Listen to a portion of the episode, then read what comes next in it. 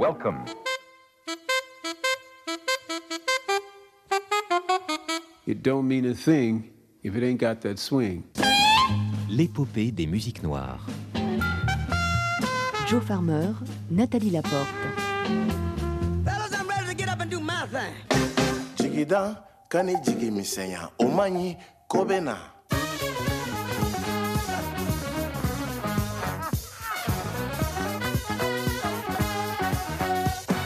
it's okay. You know, it's okay.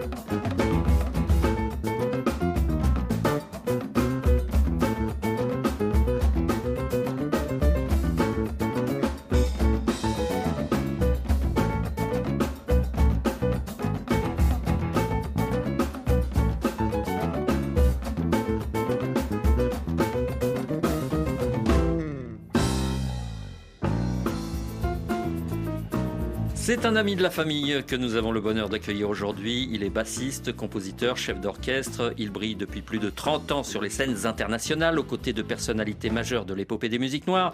Il a magnifié les œuvres de grandes figures comme Ray Charles, Salif Keita, José Winwood, John McLaughlin, Ray Lema, entre autres. Sa propre carrière est également très riche et palpitante. Missia, Sous l'attaqué, Paternoster ou How Near How Far sont des albums fort recommandables. Souhaitons la bienvenue à Étienne Bonjour. Bonjour. Cela fait facilement 15 ans que ponctuellement vous nous rendez visite. Chaque fois, c'est un vrai plaisir de converser avec vous et de découvrir vos nouveaux projets. Comme cet album en trio intitulé Time Will Tell, vous êtes entouré de Nicolas Vicaro à la batterie et Christophe Cravero au piano et au violon. À vous trois, vous formez le NEC Plus, qui reprend vos initiales, Nicolas, Étienne, Christophe. Votre album s'ouvre avec un hommage à Habib Faye. Oui. D'abord, est-ce que vous pouvez nous rappeler l'importance de ce personnage dans notre paysage musical et les raisons pour lesquelles vous avez souhaité euh, saluer sa mémoire? Habib Faye, euh, bassiste absolument incroyable.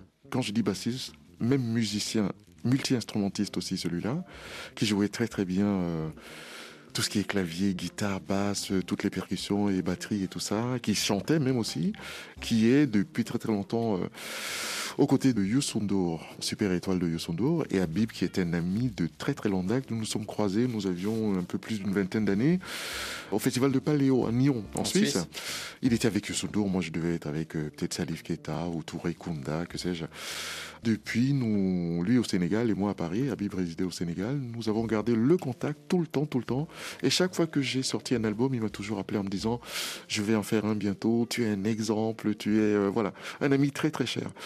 C'est très drôle parce que mon groupe, donc, les Prophètes, nous avons été programmés au Festival de Jazz de Saint-Louis, au Sénégal.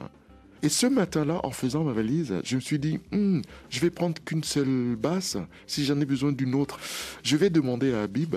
Mais je prenais l'avion quelques heures après. Et à l'aéroport, j'apprenais le décès, la disparition d'Habib. Hallucinant, c'était, mais j'ai pas compris. euh, Je suis arrivé euh, au Sénégal, donc euh, le festival avait un goût un peu hum, hum, pas pareil, oui.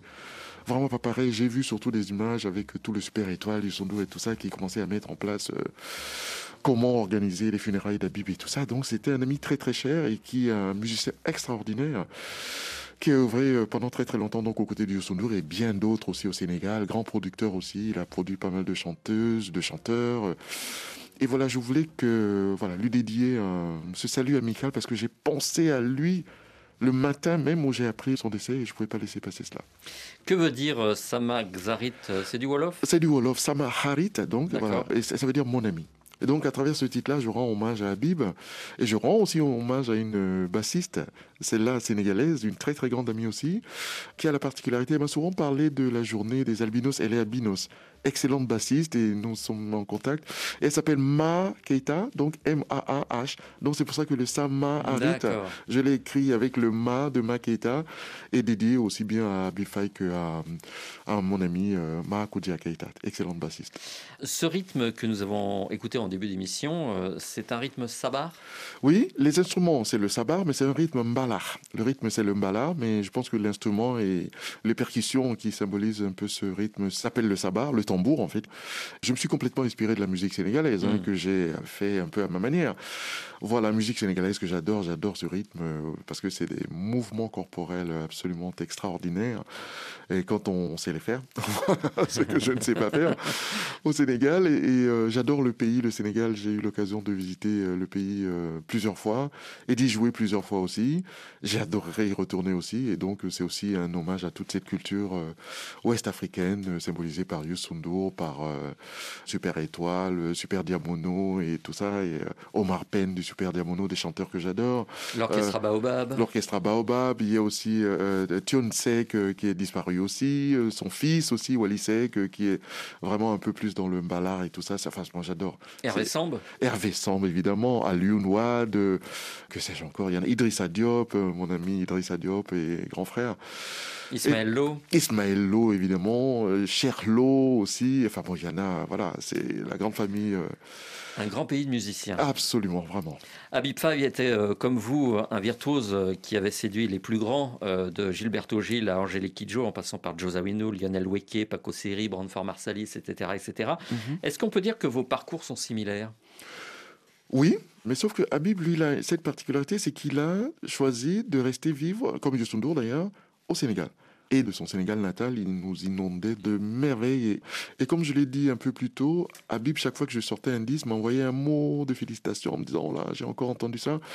J'arrive, et il a fait d'ailleurs un album euh, il y a quelques années euh, qui est sorti, euh, que j'ai chez moi évidemment. C'est comme ça que j'ai découvert qu'il chantait aussi. Et je sais que moi et certainement quelques-uns d'autres, nous étions juste plus âgés que lui et voilà, il nous suivait et il avait envie aussi de s'exprimer en tant que en tant qu'Habib Faye, quoi. C'est bien d'être, de travailler avec les autres, mais nous sommes à des âges où c'est, euh, voilà, qu'on mette des albums, c'est aussi euh, une part de notre personnalité, une part de nos, de notre vécu, de notre histoire, une part de notre regard sur le monde aussi que nous avons envie d'amener euh, comme ça sur le, le grand échiquier des arts de la musique et tout ça. Et je pense qu'il l'a fait et c'était, l'album il est merveilleux. Arrêtons-nous euh, quelques instants, Étienne Mbappé, sur quelques épisodes marquants euh, de votre épopée. Quelle période de votre vie vous a semblé la plus palpitante? Est-ce que c'était l'Orchestre national de jazz, le groupe euh, Ultramarine? Est-ce que c'était Joe Zawinul, Ray Lema, John McLaughlin, Ray Charles? Ah, alors je vais pas être très original parce que je vais vous dire que toutes m'ont marqué, toutes ces périodes. Évidemment, quand on commence à grandir, qu'on arrive, je pense que c'est quand j'ai pris mon envol, euh, quand mon album euh, Missia est sorti en 2004, c'est vraiment là que je m'expose en tant que moi, c'est-à-dire que j'ai plus de barrières. Là, on voit le Etienne Mbappé tel qu'il est, hein. c'est-à-dire que qui ne peut plus se cacher justement Bien derrière sûr. un artiste, qui peut plus se cacher même derrière un nom de groupe, hein, comme Ultramarine. Nous étions un groupe, euh, une entité, mais là, Etienne Mbappé, c'est Etienne Mbappé tout seul. Qu'est-ce que tu as à dire? Nous t'écoutons. Et là, c'est pas pareil. Voilà. Donc le moment le plus palpitant de votre histoire, c'est le premier album. Voilà, je pense que franchement, c'est le premier album. Il y en a eu bien d'autres avant. Il y a beaucoup de collaborations, comme vous l'avez souligné, avec John. C'est toujours palpitant tous les soirs. Quand nous sommes en tournée, avec toutes ces rencontres de Quincy Jones à Carlos Santana, avec tous ces gens-là, j'ai passé vraiment des moments euh, extraordinaires, des moments d'apprentissage aussi. Ça, je tiens à le souligner. Et euh, c'est marrant parce que j'ai euh, les membres de mon groupe qui parfois me me posent une question euh, pertinente qui disent mais c'est dingue chaque fois qu'on arrive euh, ou à l'étranger où il faut Tu parler connais anglais. quelqu'un. Non seulement tu connais quelqu'un mais tu arrives toujours à prendre le public d'une certaine manière tu sais quoi leur dire tu sais. Oui et je leur réponds que oui je suis à l'écoute du public aussi quand je suis en train de jouer. Et j'ai aussi été en contact avec des gens qui m'ont appris des choses sur scène. Je dois notamment saluer une autre mémoire aussi d'un grand chanteur français celui-là qui est Jacques Higelin derrière qui j'ai joué et qui m'a appris, sans le savoir, qui m'a transmis, c'est l'art de cette improvisation. Il partait sur une tirade, et puis, bon, parfois, lui, ça durait une heure, la tirade. mais bon. et le concert, donc, du coup, quatre heures et demie. bon. Mais c'est des grands moments de, à être derrière eux, à servir leur musique, et en même temps à apprendre. Apprendre d'eux, Michel Jonas, tous ces gens-là, ils m'ont tous appris comment gérer l'espace scène, en fait. Et du coup, aujourd'hui, quand je me retrouve sur scène, je me suis servi beaucoup de ces exemples-là pour pouvoir euh, parler à mon public euh, avec une voix posée, leur dire euh, quelque chose, présenter soit les musiciens, soit présenter une chanson, leur expliquer le sens d'une chanson. Et, voilà, c'est des moments comme ça qu'on glane et qu'on apprend au fur et à mesure du parcours. Donc c'est au moins aussi important que... Mais bon, je pense que le paroxysme, c'était vraiment quand on se retrouve tout seul, c'est-à-dire, bon, tu es Étienne Mbappé maintenant, nous t'écoutons, qu'est-ce que tu as à nous dire, qu'est-ce que tu as à nous donner, qu'est-ce que tu as... Voilà. Et là, c'est pas pareil parce que ça change complètement la donne. Voilà, on se sent responsable. Déjà d'un groupe, de tous les musiciens, il faut organiser tout. Moi qui suis plutôt du genre euh, désorganisé, falloir que je me mette à organiser les répétitions et comment, et qui n'est pas là, et qui. Oh là là. Voilà, quel parcours euh, du combattant, mais bon, j'aime bien euh, ce combat-là. Je remarque que, que dans vos nombreuses collaborations, il y a toujours cette propension à provoquer la fusion des cultures. Est-ce que c'est au contact de Joe Zawinul ou de John McLaughlin que votre vision afro-jazz planétaire s'est développée? Non, non, je pense qu'elle était déjà là en fait. Hmm. Elle était déjà là, elle était déjà là parce que je. Pour moi, on ne peut pas être né en Afrique centrale, au Cameroun, être venu en Europe, en France, à l'âge de 14 ans. J'ai évidemment toute ma culture africaine qui m'accompagne quand je marche, quand je cuisine, quand je. Tout ce que je fais, on sent que je ne viens pas de l'endroit forcément où je suis, quoi. Voilà, notamment de l'Europe ou je sais pas quoi. Voilà.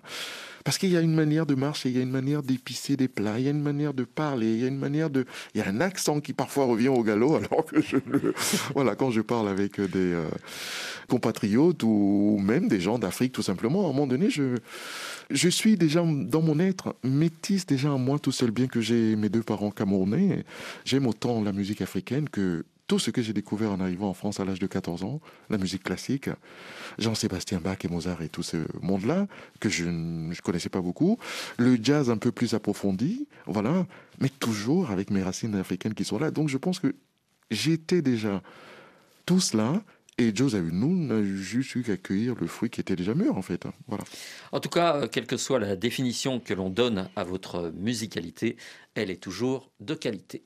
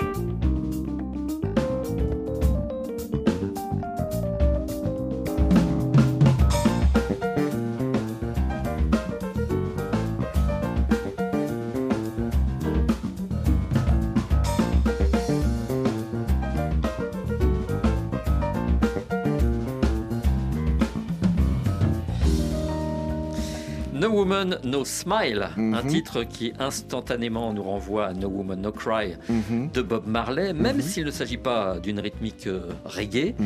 Il y a un petit côté caribéen, je dirais, euh, dans ce titre-là. Est-ce que vous êtes d'accord? Hum, oui, vous pouvez entendre ce que vous voulez. Moi, je n'entends pas forcément de Caraïbes. J'entends. un- Déjà, c'est un rythme impair. Ouais. Voilà, c'est un rythme en 7. En 7 temps, ce qui n'est pas forcément très courant, euh, notamment dans, le, dans la culture d'où je viens, africaine, donc euh, de mes racines. Oui, on entend quelque chose qui. bah, De toute façon, le swing, et le, voilà, c'est caribéen, c'est jazz, c'est un peu afro, un peu. Voilà, c'est moi en fait. Voilà, c'est un peu moi tout ça. Le rôle de Nicolas Vicaro, euh, le batteur, est en tout cas essentiel sur ce titre. Comment vous êtes-vous rencontrés d'ailleurs, tous les deux? Ah C'est une rencontre qui date de, j'allais dire, il avait 17-18 ans à peu près. Moi, je me produisais au Festival de Jazz de Nice, en France, dans le sud de la France, Festival de Jazz de Nice. Et je me suis produit à un moment, trois ou quatre années de suite avec des artistes différents. Et dans ce festival-là, dans les hôtels dont nous descendons, il y a toujours les jam sessions qui sont organisées et tout ça, où on peut un soir croiser euh, des grands musiciens comme Winton Marsalis ou je sais pas qui, qui fait partie de la jam, et peut-être même avoir la chance de jouer avec eux. Et lui, il était là dans la salle et la jam allait se terminer et il m'a approché en me disant est-ce qu'on peut jouer ensemble? Je dis voilà, on me l'a recommandé en disant tu devrais écouter ce gamin, il a 17 ans ou je sais pas quoi. Bon, je l'ai écouté donc à 16 ans, 17 ans, 18 ans vu que j'étais là trois années de suite et je lui ai posé la question en disant wow, il y a un potentiel euh, immense là. Quand est-ce que tu viens à Paris? Ouais, mais à Paris, euh, je sais pas, parce que euh, il y a Paco Seri, il y a Mokhtar Samba, il y a Dédé Chekarelli, il y a tout ce monde-là. Je dis, ben, il y aura Nicolas Vicaro. Et quand l'occasion s'est présentée, il est venu à Paris pour visiter, voir un peu. et on a fait, un projet, notamment au Baiser Salé, un projet un peu spécial avec un quatuor à cordes. et mon batteur de l'époque n'était pas là, donc il a officié. Il connaissait évidemment tous mes disques et tout, mais voilà. Et quand mon batteur donc a été appelé à d'autres fonctions ailleurs, j'ai proposé le, à Nicolas, est-ce que tu, ça te dirait? Il m'a dit oui. Alors, euh, 15 jours après, je l'amenais déjà euh, en tournée en Scandinavie. Il n'était jamais sorti de France. C'est génial. 15 jours après, je l'amenais au Cameroun. Et alors là, c'est carrément, il est passé des icebergs aux, aux girafes et aux... Pour lui, c'était... Mais... Et je dois dire que ça fait... euh, Je pense qu'on a compté avec ses vieux passeports et tout ça. euh, ça fait 15 ou 17 fois que je l'amène en voyage en Afrique. Génial. Voilà, et dont au moins 15 fois ou 14 fois au Cameroun. Donc euh, il est connu là-bas euh, comme le loup blanc, comme on dit. voilà. Il a une bande d'amis qui sont musiciens, batteurs aussi, avec qui ils font des workshops, des échanges. Et Nicolas, quand j'écris, je pense beaucoup à lui parce que je sais, c'est le seul en fait batteur qui arrive à me supporter aussi, je dois dire. Qu'est-ce qu'il apporte à vos compositions? Est-ce que c'est une folie créative, une rigueur percussive, une diversité des cadences? Ben, à la base, c'est surtout beaucoup de prise de tête. C'est-à-dire que, évidemment, quand il arrive, c'est un excellent batteur, mais je lui dis tout ce que tu sais faire, tu oublies, on crée sur place. Ah Donc, ce qui l'intéresse au plus haut point. Et moi, parfois, je suis un peu rythmicien, je suis bassiste, et voilà. Donc, je chante des patterns, ce qu'on appelle des patterns, des bouts de phrases de batterie, genre toum, toum, tchika, kak, kam, toum. Et je lui dis, tiens, joue ça. Et il me dit, mais attends, mais on peut, ça se joue pas? Je dis, et débrouille-toi. Voilà, moi, j'ai envie d'entendre ça. Donc, on trouve toujours un compromis. Donc ce travail-là, et comme je vous disais tout à l'heure, c'est le seul qui me supporte. Pour le faire, parfois, on passe par des états où on, on part de la répétition un peu contrarié, et lui et moi. Et puis on s'appelle plus tard et on se dit bon, on fait quoi là Voilà, c'est un travail, c'est mon petit frère, c'est mon voilà, c'est euh, voilà. Et je pense que s'il est resté aussi longtemps avec moi, c'est qu'il doit y trouver son compte aussi. Exactement. Parlons également de Christophe euh, Cravero, le pianiste euh, et violoniste du Mhm. trio. Mhm. Je regardais dans les livrets de vos différents albums, c'est un musicien qui vous suit depuis facilement 15 ans finalement. Absolument. Donc je le connais depuis très longtemps et Christophe, donc multi-instrumentiste sur mes deux premiers albums, Missia et Sous l'attaqué, Christophe officie au violon. Mm. Voilà. Et je le connais par ailleurs comme merveilleux pianiste parce que je l'ai vu jouer avec des groupes. Je me suis dit, waouh, ce gars-là, un jour, il va falloir qu'on joue ensemble. Et quand j'ai monté mon groupe des prophètes, je l'ai appelé, il m'a dit non, je lui ai dit, tu peux pas me dire non. Ouais, mais je suis pas là. Bon, mais c'est pas grave, si t'es pas là, on te remplacera, mais après tu reviens. J'ai vraiment insisté parce que c'est lui que je voulais dans cette formation-là. Et c'est un pianiste hors pair, un mélodiste, une sensibilité qui, moi, me transcende vraiment. Et euh, c'est ce qui l'amène d'ailleurs aussi. Et c'est aussi évidemment un excellent compositeur. Un excellent compositeur. Il y a deux de ses titres dans l'album Time Will Tell. Et c'est des petites merveilles. Justement, ça donne un, un autre volet que moi, je n'ai pas, par exemple, parce que je ne sais pas écrire comme lui. Et il nous amène toujours dans des univers euh, jazzy, très jazzy, mais avec une grande influence aussi classique. On en parlait tout à l'heure, de Bach à Mozart, en passant par Handel, Haydn, et puis tout ça. Christophe est diplômé de conservatoire, déjà à Marseille, à Paris aussi. Et donc, bon, voilà. Il a vraiment ce volet classique que, que j'aime beaucoup aussi. Est-ce que vous avez les mêmes euh, goûts musicaux? Est-ce que vous partagez euh, la même vision multiculturelle de la musique? Je pense que oui, je pense que oui, parce que quand je l'ai connu, il jouait notamment avec, euh, j'en ai parlé tout à l'heure, euh, Idriss Diop, Mhm. voilà, un grand musicien sénégalais et chanteur aussi, et voilà, donc il aime l'Afrique, voilà. Pour moi, pour jouer avec moi, il faut connaître ou avoir envie d'aller un peu vers là, parce qu'on va être amené à aller par là. Il faut pas que ce soit un monde euh, austère. Voilà, si c'est un monde austère, on pourra pas s'entendre. Et Christophe, il est complètement ouvert à toutes ces musiques-là, et, et c'est euh, vraiment un très grand musicien de qui j'apprends énormément aussi. Euh, Il est titille tout le temps en disant T'es sûr de cet accord? Oui Non, parce que je peux faire ça. Non Fais plutôt ça Je veux plutôt. Voilà, avec lui aussi, c'est des noms de discussion. Et, et voilà, on trouve toujours des compromis. Et c'est un régal de travailler avec des gens comme ça. Je me posais cette question en écoutant Dark Floyd. Mhm. Euh, qui nous emmène dans plusieurs univers. Mhm. Le jazz, le bikutsi, Mhm. euh, les tonalités un peu arabisantes, Mhm. le reggae. Mhm. Comment est né cet ovni euh, musical? Vous savez, quand je commence les premières notes, le titre arrive. J'essaie de me dire, alors là, je vais vers où? Bon, je fais mon petit cheminement. Et à un moment donné, le titre arrive en disant, ouais, ça c'est pour George Floyd, quoi. Voilà. Donc, euh, Dark Floyd, je suis parti aussi là du. Tout le monde connaît le Pink Floyd. Voilà, Oui. Le groupe que j'adore, un de mes groupes préférés. euh, voilà. Et je me suis dit que cet homme-là est mort parce qu'il était euh, dark. C'est, je pense que la couleur de sa peau a beaucoup joué euh, Mhm. pour ce qui lui est arrivé par la suite. Et comme il s'appelle Floyd, j'en ai fait Dark Floyd. euh, L'inspiration, elle vient vraiment des images que j'ai vues à la télévision et qui m'ont abasourdi, qui m'ont ému, qui m'ont. Je sais pas comment on peut penser qu'en posant un genou pendant aussi longtemps sur le cou de quelqu'un, il pourra en sortir indemne et vivant. Euh, voilà, c'est vraiment il y a un truc qui m'échappe là-dedans. Voilà, maintenant ça se situe hors de d'Europe, aux États-Unis. Ça peut même se passer parfois pas trop loin de chez nous et tout ça. Et voilà, c'est juste un, un petit hommage à la vie de cet homme euh, qui est mort devant nous en Mondovision. Et musicalement, c'est véritablement un patchwork de styles musicaux. Ah, complètement, complètement. Et c'est aussi, notamment à la fin, on part vers une espèce de bikuti, même un peu makossa, parce que c'est comme ça qu'on célèbre aussi les, les âmes qui s'envolent en Afrique. On les célèbre aussi parfois en chantant, même parfois en dansant. Voilà, il y a des danses mortuaires qui sont là, et les moussa sako et autres. euh, C'est aussi une manière de d'aider l'âme à s'envoler en disant bon, mais on les accompagne en chanson et en danse. Ce qui euh, parfois dans en Europe, euh, mon Dieu, c'est un moment triste. Comment peut-on danser? Bah oui, mais parfois la tristesse. Il faut la transcender. Il faut la transcender et puis les mouvements corporels peuvent très bien aussi, tout aussi bien accompagner euh, la tristesse. Quand vous allez à l'opéra et que vous voyez des gens se mouvoir, des danseurs étoiles et tout ça, parfois c'est des choses tristes, mais c'est célébré par des, des mouvements corporels. Bon, ils sont un peu plus rythmés en Afrique, mais bon, eh, c'est les mêmes mouvements corporels, c'est la danse. Il y a un autre titre qui m'a interloqué, c'est Mukambilan. Oui. Que raconte euh, cette chanson? Moukamilan, en fait, c'est une certaine vision de l'Afrique qui en a un peu marre d'être. L'Afrique en a marre qu'on s'apitoie sur elle, en fait. Voilà. C'est-à-dire, euh, dès qu'il y a une maladie, que machin, ah, je pense que ça vient d'Afrique. La pauvreté, oh, ça vient d'Afrique. L'Afrique unie peut s'en sortir et peut gérer ses propres problèmes. Voilà. Bien sûr qu'on a besoin d'ouverture, bien sûr qu'on a besoin de coopération, bien sûr qu'on a besoin de tout ça. Mais je pense qu'aujourd'hui, l'Afrique, même des indépendances qui ont peut-être certaines moins de 60 ans, sont assez mûres aujourd'hui pour gérer certains problèmes elles-mêmes, donc ces indépendances et ces États-là. Voilà, c'est ce que je pense. Nous allons nous en sortir. Donc voilà, nous sommes de jeunes pays, j'allais dire, de jeunes, euh, parfois encore en apprentissage de certes démocratie, de choses comme ça. C'est pas grave, mais nous n'avons pas une histoire euh, démocratique euh, comme l'Occident ou je sais pas quoi. Nous sommes encore, voilà. Mais en même temps, nous nous battons pour y arriver et nous ne voulons pas de, qu'on s'apitoie sur nous. Quoi. Nous allons nous en sortir. Et je pense que s'en sortir, c'est aussi euh, en s'unissant l'Afrique qui gagnera, je pense. Voilà.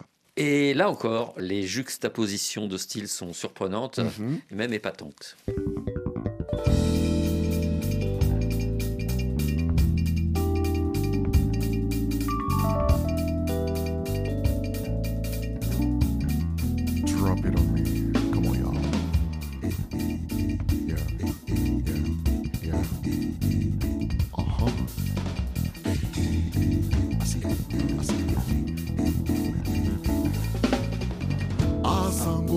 Wando kwalina moto ete ondududo ndenge abelewa. Omalabe omaloma njokise. Asango wando kwalina nginya muleme buki bwanga ombwa zote. Wamenede obimuda zuyese Africa, oda ebapo. Oh yeah, yeah, yeah, yeah, yeah.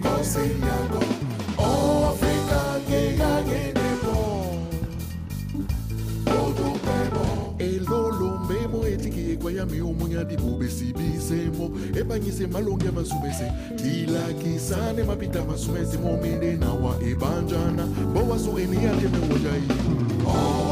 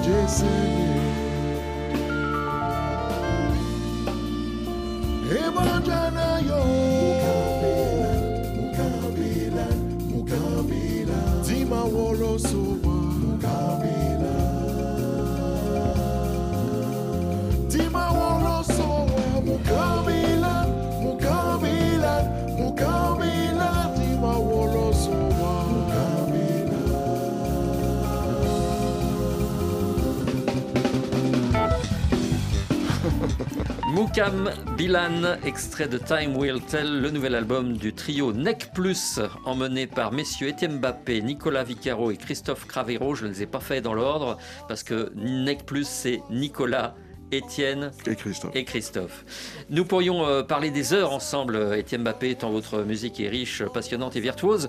Je pense notamment, euh, en disant cela, à Frozen Lake, Mhm. qui est l'un des titres qui m'a également enthousiasmé euh, sur ce disque. Je renvoie donc nos auditeurs à votre album pour vibrer à leur tour. Mhm. Et je signale à tous ceux qui nous suivent à Paris et en Ile-de-France sur Mhm. 89 FM que vous serez du 10 au 13 novembre au Sunside, l'un des hauts lieux de la capitale française qui fêtera d'ailleurs en 2022 son 40e anniversaire. Est-ce que vous avez prévu quelques petites surprises durant votre résidence de mercredi à samedi prochain dans ce club historique de la capitale française? Oh, des surprises, il y en aura toujours. Déjà, nous jouerons euh, quelques morceaux qui ne sont pas sur le disque, voilà, Très bien. en surprise. Et on n'est jamais à l'abri d'un invité de marque. Quatre jours joués, quatre jours de suite, c'est ce que je vous disais aussi euh, tout à l'heure. C'est-à-dire que nous adorons jouer beaucoup, longtemps, parce que ça nous permet de travailler certaines choses, de travailler des dynamiques, des nuances, des choses pour mieux enrichir notre musique. Et euh, quand on a quatre jours en club comme ça, c'est vraiment un régal. Autre question majeure, le 4 janvier 2022, Mhm. ce sera le 80e anniversaire de, votre ami John, McLaughlin. Y a-t-il une célébration musicale envisagée? Oui, mais elle se passera plus tard. Elle se passera plus tard parce que John, euh, voilà, il a un peu comme nous tous d'ailleurs, il a détesté un peu toute la période Covid là. euh, donc, euh, je pense que les prochaines dates avec lui auront lieu au mois de mars. Nous avons une tournée un peu partout en Europe au mois de mars et une autre au mois de à cheval sur mai et juin. Nous venons d'ailleurs à Paris, euh, à la scène musicale, me semble-t-il. Et après, encore une autre tournée. Là, du coup, il met trois tournées, vu que ça fait deux ans qu'on n'a pas joué. Donc, je pense que toute cette année-là, ça va être euh, jalonné par des célébrations de son 80e anniversaire. 80 ans, mon Dieu, c'est waouh! Ouais. 80 ans de bons et loyaux services et de, Et de créativité, de créativité intense. à nous que inonder de tellement de merveilles. Grand musicien, John McLaughlin. Absolument. Cher Étienne Mbappé, je vous souhaite le meilleur pour vos différents projets et en l'occurrence aujourd'hui pour Nec Plus, un trio détonnant et frissonnant. Merci beaucoup d'être passé une nouvelle fois nous voir. Merci infiniment pour votre invitation. Merci. Merci La semaine tous. prochaine, nous accueillerons l'une de vos consoeurs, une certaine Manu Gallo, Oh qui nous présentera Aliso, un album auquel vous avez participé, j'ai ouï dire. Oui, absolument, oui. Manon est une excellentissime bassiste, vraiment excellente. Elle est euh, d'origine ivoirienne et elle habite et réside à Bruxelles, il me semble-t-il. Oui, c'est ça en Belgique. Et voilà, en Belgique, très très grande musicienne et qui euh, est sur les routes aussi d'ailleurs. hein. Il y a quelques dates euh, avec elle. C'est un régal chaque fois que je la vois. Nous nous sommes croisés dernièrement au- à l'hommage à, Manu à Dibango. l'aîné Manu Dibango qui a eu lieu à la Philharmonie à Paris. Et nous étions invités, nous avons joué. euh, Voilà, Manu est grande musicienne. Est-ce que deux bassistes euh, émérites euh, parviennent à se laisser de la place ou est-ce que c'est une compétition amicale du meilleur solo slappé? Non, non, non, non, non. Pour ma part, ça ne peut pas être une compétition parce que c'est. Euh, du moment que c'est musical, moi, ça m'intéresse. Si ça devient une compétition, ça m'intéresse un tout petit peu moins. Donc, je pense qu'avec le respect mutuel que nous avons, notamment avec Manu ou d'autres bassistes, euh, oui, c'est chose envisageable. Je le fais déjà avec mon fils. Quoi qu'il en soit, Manu Gallo sera avec nous dans huit jours avant son concert au studio de l'Ermitage à Paris prévu le 16 novembre et peut-être que vous aurez l'occasion d'y Je ne manquerai pas d'être là ce soir-là. Merci Étienne Mbappé. Merci infiniment à vous. Merci. Elle slappe sur la console de la régie finale avec détermination et délicatesse. Nathalie Laporte réalisait cette émission. Passez une bonne semaine. On se retrouve dans 8 jours. Dans 30 secondes, le journal.